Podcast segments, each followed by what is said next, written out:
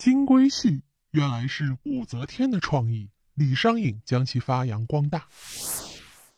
以前，一个女子如果嫁了个有钱有势的夫婿，人们就把这样的女婿称作金龟婿。如今啊，那些有才华和魄力的女婿也被称为金龟婿。那么，金龟婿的称呼究竟因何而来呢？要说这金龟婿啊，还得从虎符说起。老虎的虎，符号的符。对于虎符呢，第一种作用，手有虎符，统治者和将领便可用来调兵遣将、发号施令。否则，即使你是大官，大家都知道，也没人听你的调遣。第二种作用，身份地位的象征。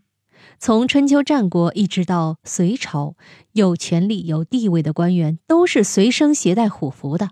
直到唐朝才有了改变。原来李渊的祖父叫李虎，李渊手握大权后，为了避讳，就下令把虎符改为鱼符。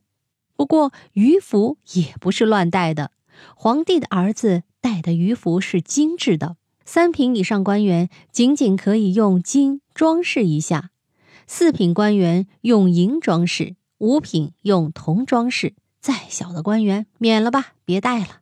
所以啊。古时候，看看男子身上佩戴的鱼符，就可知他是亲王呢，还是身份地位显赫的大官。哪个女子嫁了个佩戴金鱼符的男子，在当年可是要羡慕死很多人的。那么话说回来，这个鱼符跟金龟婿又有什么关系呢？大家都知道啊，这个李家的江山后来呢是被武则天给掌控了。李氏江山，李谐音鲤鱼的鲤。用鱼作福。那武则天呢？姓武，自古便有四大神兽：东青龙，西白虎，南朱雀，北玄武。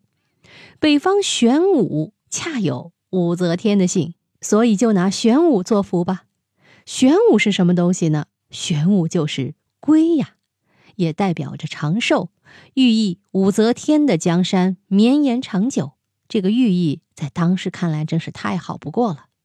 所以呢，武则天就把鱼符改为了龟符。李商隐曾写过一首诗，叫做《未有》。诗是怎么说的？“未有云平无限娇，凤城寒尽怕春宵。无端嫁得金龟婿，辜负乡亲是早朝。”意思嘛，就是说女子嫁了一个很有钱、做大官的金龟婿。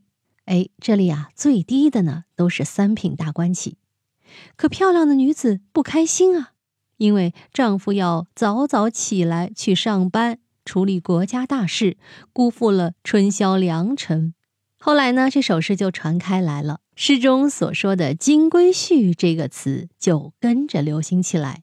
先是文人墨客，接着口口相传到目不识丁的下层劳动人民。一时间，人们都用“金龟婿”称呼那些有钱有地位的女婿或准女婿了，一直到现在。当然了，现在也包括那些青年才俊。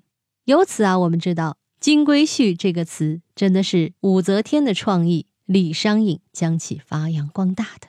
那么，这个鱼符和龟符都长什么样呢？大家可以在我们的页面中看到它的图片。好了。密室里的故事，探寻时光深处的传奇。下期咱继续揭秘。